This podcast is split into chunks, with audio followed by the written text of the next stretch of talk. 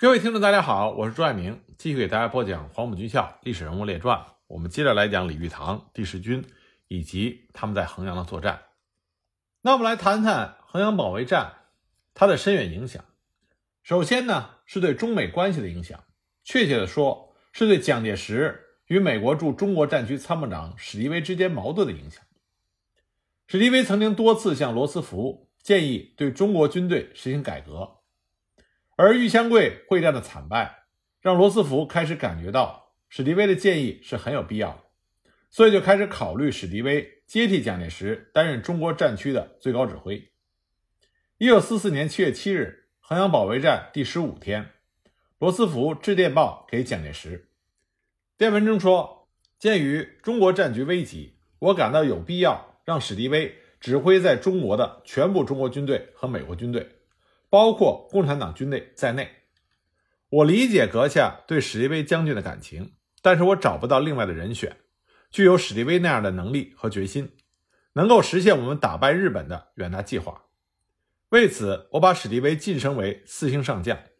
请阁下把中国战区的军队指挥权移交给史迪威将军。那么，由于中国军队在玉香桂会战中连遭败绩，蒋介石已经没有底气。公开的拒绝移交军权，只能采取拖延战术。所以呢，蒋介石就回电给罗斯福，原则上同意把中国军队的指挥权移交给史迪威，但请罗斯福给他一些时间，以便能够仔细的考虑让史迪威担任全权指挥的具体办法。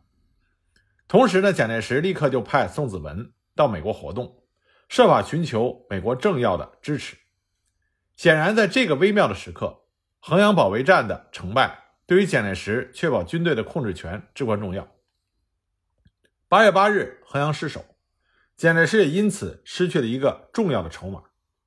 八月二十三日，罗斯福发来电报，催促蒋介石把中国军队的指挥权移交给史迪威。这是罗斯福的第四封催促电报，因此蒋介石不得不做出了一些实质的让步，请罗斯福派特使来华协调移交军权的工作。罗斯福就派赫尔利为特使，于九月六日到达重庆。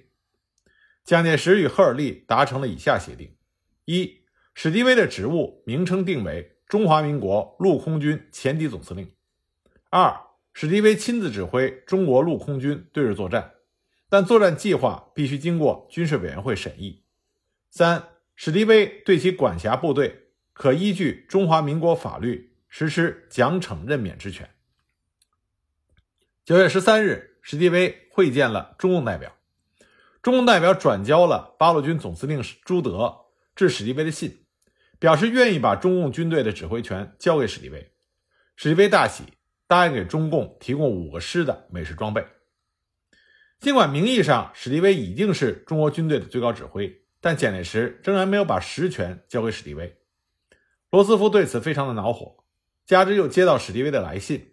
信中透露，蒋介石准备抽调在缅甸的中国远征军回国，意在坐等美国打败日本的胜利成果。这更加激发了罗斯福的愤怒。九月十八日，罗斯福发电报给史迪威，请史迪威转交他给蒋介石的电报。罗斯福在电报中用命令的口吻说：“请立即把指挥权交给史迪威，一刻也不要再犹豫。”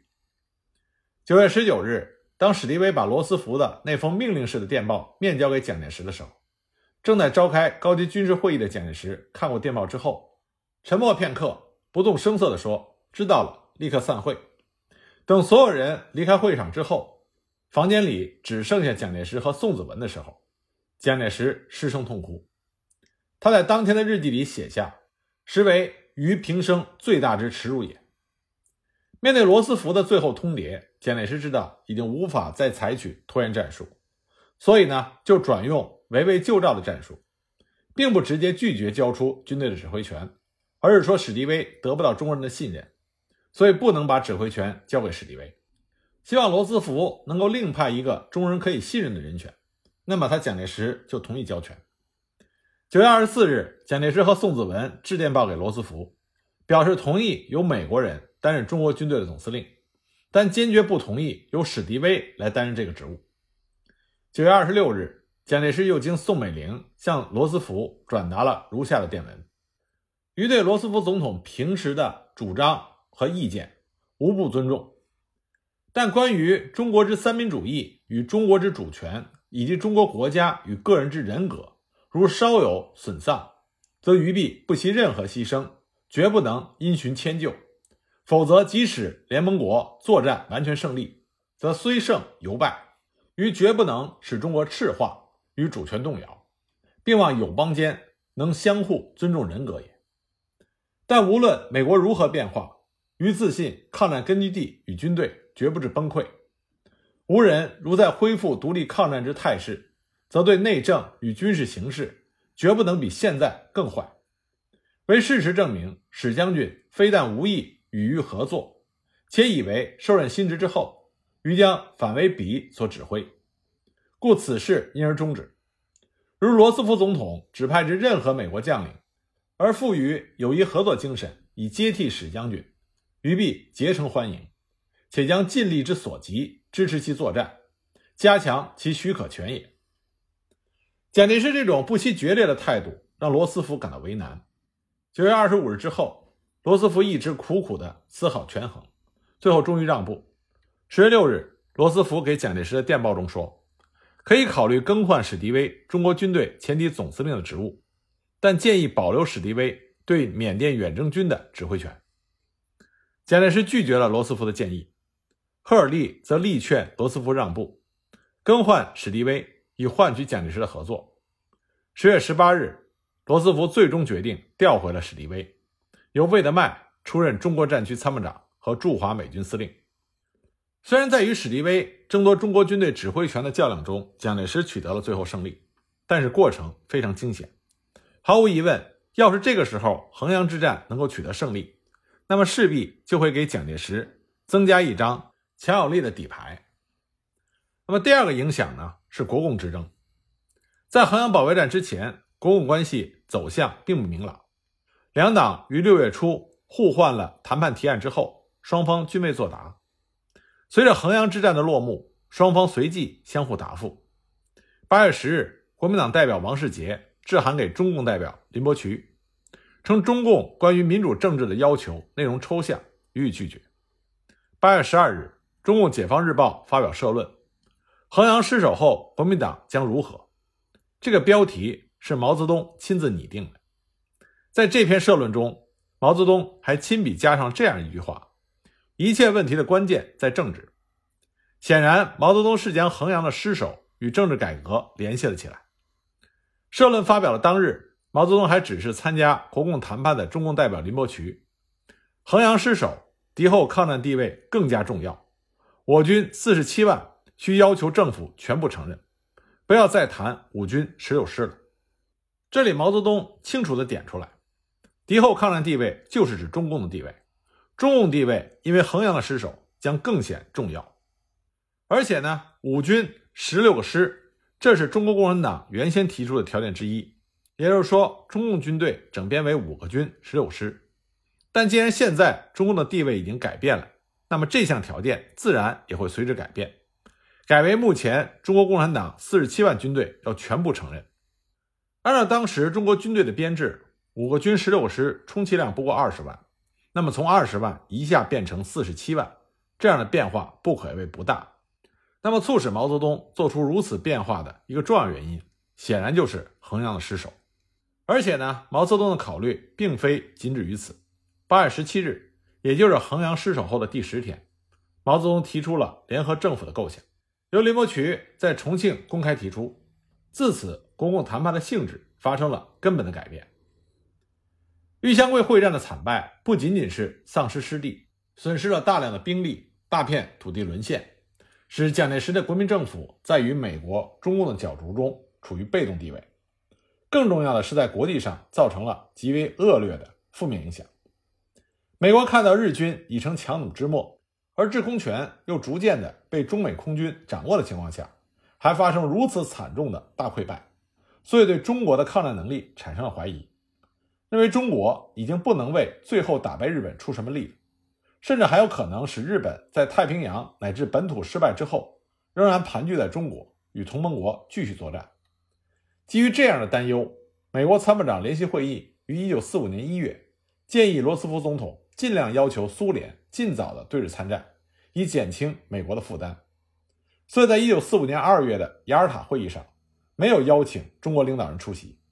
这是一个非常明显的信号，表示中国此前在抗战中顽强苦战而赢得的同盟国的尊重彻底的化为泡影，甚至已经被排挤出了所谓的四强之列。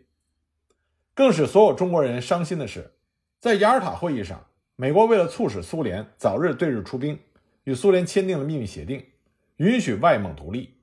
恢复沙俄时代在中国东北的特权，比如说租借旅顺、中苏共有东北铁路等等。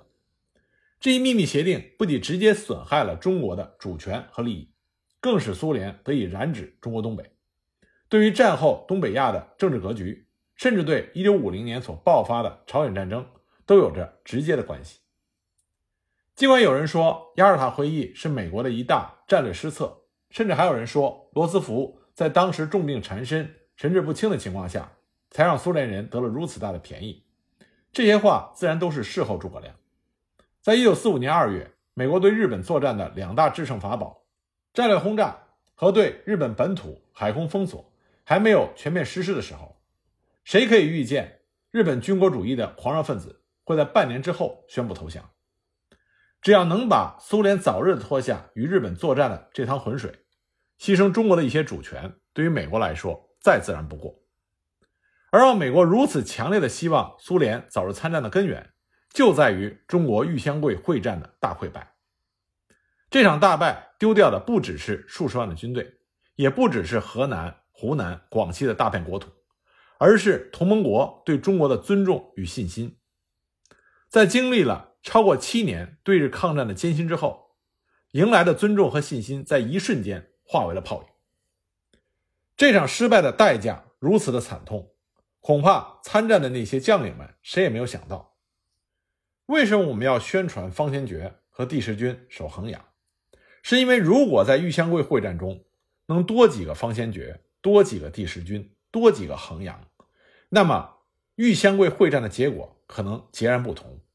我们中国在世界反法西斯战场上的地位也将不同。那么，再来看看第十军最后的命运。三个多月之后，方先觉等军师长先后逃离了沦陷区，返回重庆。军委会为了嘉奖在衡阳艰苦作战的将士，授予了方先觉、周庆祥、荣有略，甚至只有一个营兵力的师长饶绍伟等人青年白日勋章。其他归队的官兵也给予了各级奖励。最先提出重建第十军的是在后方办事处的第十军副军长于锦元，军委会批准了这一计划。但是第十军的老军长李玉堂是不会那么轻易的把部队交给外人李玉堂立即发电报，请军委会将军长的职位还是保留给方先觉，因为这时接应方先觉回重庆的军统人员已经开始行动了。那于锦元一看李玉堂出此一招，就利用关系鼓吹方先觉等人在衡阳的不名誉行为。李玉堂只好立即改以他的老部下赵锡田来接掌第十军。于锦元也不甘示弱，对第十军军长的位子志在必得，但终究他没有李玉堂的资历和人脉。最终，赵锡田在一九四五年二月七日担任了第十军代理军长，周庆祥为副军长。兼第三师师长，荣有略仍然担任幺九零师师长，胡云飞任预备第十师师长，于锦元被调任为第十四军军长，就此离开了第十军。方先觉在脱离了沦陷区回到重庆之后，被任命为第二十集团军副总司令，不久调任青年军二零七师师长、二零六师师长等职。内战爆发之后，指挥整编八二八师在山东与解放军作战。一九四六年，因在鲁西南战役中失利，再加上他与时任徐州绥靖公署主任的薛岳的历史矛盾，所以他被撤去了师长职务，调任第一编练司令部副司令官，继而又担任了第十绥靖区副司令官。随着国军的接连战败，方先觉也被迫随军南撤。他到福建之后，陆续担任了福州绥靖公署副主任、二十二兵团副司令官、东南军政长官公署高参等职。一九四九年年底，携家眷撤往了台湾。到了台湾之后，方先觉先于一九五三年二月调任澎湖防卫副司令官。一九五四年六月，进入到国防大学联战系第三期学习。毕业之后，陆续担任第一军团副司令官、联合勤务总司令部研究督察委员会主任。一九六八年退役。一九八三年三月三日病逝于台北。那么，新任第十军的军长赵锡田，一九零七年出生，江苏省涟水县人。他是顾祝同的外甥，黄埔四期生。原来在钱大军手下的三十二军二十师，后来二十师缩编进入第三师之后，常年跟随的李玉堂。李玉堂升任第八军军长之后，就把自己赖以起家的第三师师长的位子交给了赵锡田，可见他对赵锡田的信任。赵锡田到任之后，对第十军的重建工作花费了很多心血。随后从四川迁往陕西城固，但是当时抗战已经进行到最后阶段，国军各部都在实施反攻作战。眼见抗战即将取得胜利，扩建部队自然没有那么急迫了。既然上面对第十军的兵员补充不那么重视，那么第十军除了四川各师管区提供的几千新兵之外，再没有其他办法补充了。其中有以玉师师最为夸张，这个师仅有师部，所属的三个团都是空番号，就连师直属部队也仅仅有数百人。那么，在一九四五年六月间被裁撤了。一九四六年一月，第十军的缺额仍然没有补足，有鉴于此，军委会决定将裁撤番号的八十九军所属部队编入第十军，一是为了充实第十军，二是为了裁军减员。三是为了削弱军队内的派系斗争，保留第十军的番号。第十军军部与八十九军军部合并，原来第十军的所属部队缩编为第三师，原八十九军的所属部队缩编为二十师。一九四六年六月，第十军改编为整编第三师，赵锡田任师长，全师二点二万人，全副日械装备。当时《中央日报》的记者曾经把这支部队赞誉为军容整齐，装备精良。堪称国军之模范。内战爆发之后，整三师投入到中原战场，参与围攻解放军李先念所部。一九四六年八月，整三师从中原战场调到山东。这时候，整三师还得到了国防部特别加强配属的一个战车连和一个榴弹炮连。九月，在定陶战役中，整三师在大洋湖地区被解放军包围，除了少数部队突围之外，几乎是全军覆没。师长赵锡田被俘，赵锡田被俘后不久就被解放军释放，回到国统区担任江苏省保安司令部参谋长、副司令，后来也是撤往台湾，挂名国防部中将参议。那么定陶战役之后，国防部决定再次重建整编第三师，由李楚营任师长。但是不久之后，在河南再次被解放军合围，除了两千多人突出包围，其余部队都被解放军歼灭。至此，整三师的番号也被撤销，具有传统的抗战雄师第十军的历史到此终结。那么，讲完第十军的历史，我们再回过头来讲讲第十军的老军长李玉堂之后的人生经历。衡阳沦陷之后，衡阳以及第十军的结局让李玉堂痛心不已。为了承担责任，他在会战结束之后曾经提醒过辞职，但是没有得到批准。一九四四年十二月二十七日。李玉堂被调升为临时编组的第三十六集团军总司令。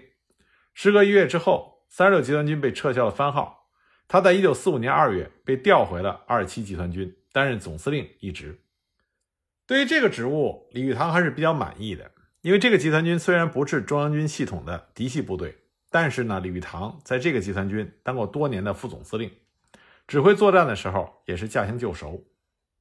一九四五年五月。国军在广西投入反攻，李玉堂率领二十七集团军奉命参战，在七月二十八日收复了广西重镇桂林。抗日战争结束之后，李玉堂奉令率部留驻广西，因为他在抗日战争中的贡献，使他在战后分别获得了中勤勋章和胜利勋章。一九四五年十月，第七绥靖区在湖北成立，李玉堂率部开赴鄂东地区。接受绥靖区司令官王灵基的指挥。一九四六年五月，二十七集团军整编为第二十四军，李玉堂改任整编二十四军军长。当时他的麾下呢，有杨干才的整二十师、马立武的整二十六师、傅毅的整七十二师和方先觉的整八十八师。国共和谈破裂之后，李玉堂的整二十四军率先加入到围攻中原解放军的战斗中，其中傅毅的整七十二师更是紧紧的追击向西突围的新四军。后来呢，整二十四军的主力留在了鄂豫皖三省交界处，清剿残留新四军游击部队。不过很快，整二十六师、整七十二师和整八十八师就陆续脱离了李玉堂的掌握。李玉堂最后只能依靠一个整二十师来维持地方治安了。那么，为什么会发生这样的情况呢？根本原因是出在了整编二十六师马立武被粟裕率领华东解放军。全歼这场作战上，本来呢，马立武整编二十六师被歼灭，胜败乃兵家常事，对李玉堂的负面影响不应该那么大。但是和马立武的整编二十六师一起被歼灭的，还有另外一支国军部队，这支部队可是非同小可，他正是蒋介石的二公子蒋纬国极其看重并且亲自参与组建的快速纵队。和他一心想从政接班的兄长蒋经国不同，蒋家二公子蒋纬国的人生规划更倾向于军旅。他二十岁负责留学，担任军事名家蒋百里的少尉侍从官，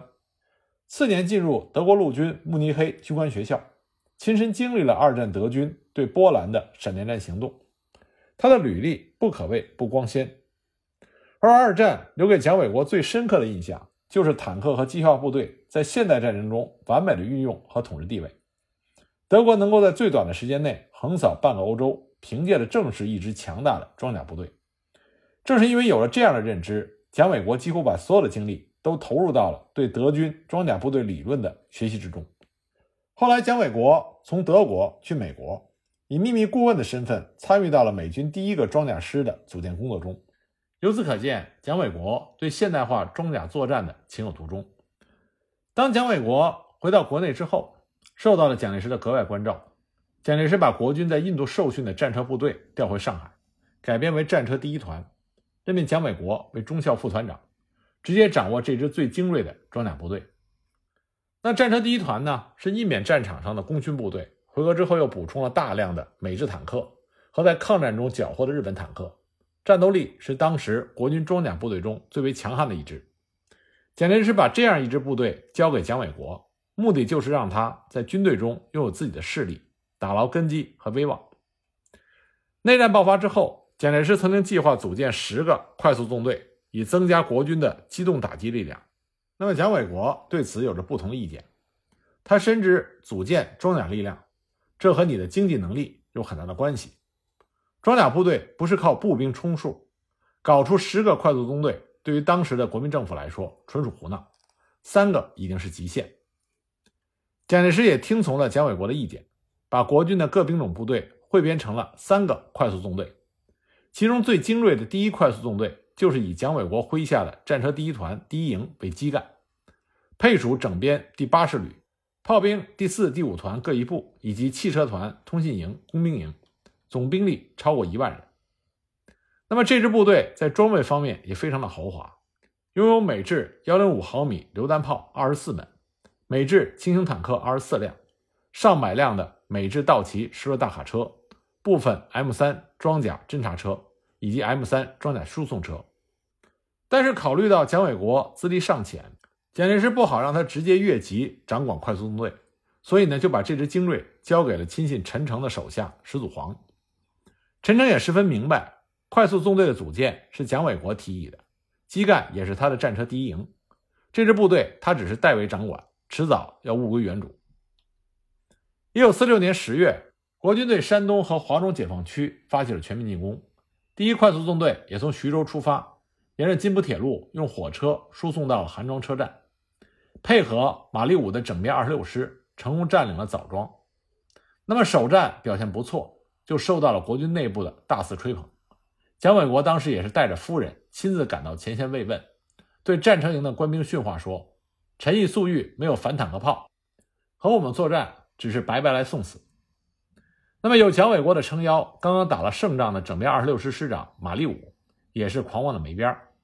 一个劲儿的催促部队抓紧追击陈粟大军。那么在作战的决定上，快速纵队当时的总指挥石祖煌。和马立武就产生了矛盾。那不甘心受他的制约，一气之下就丢下部队跑回了徐州。那么陈诚为了不失去对快速纵队的控制，就派另一位亲信车伯如担任纵队司令。车伯如到任之后，发现部队跟着马立武的整编二十六师猛打猛冲，他知道迟早要出事，所以向陈诚请求后撤，但又不被批准，所以他也找借口溜回了南京，把指挥权扔给了副司令邹振岳。刚上战场就三度换帅。蒋纬国的宝贝部队成了国军中最烫手的山芋，谁也不敢接。这时候的，马立武因为一系列的胜利冲昏了头脑，率领着整编二十六师和快速第一纵队莽撞出击，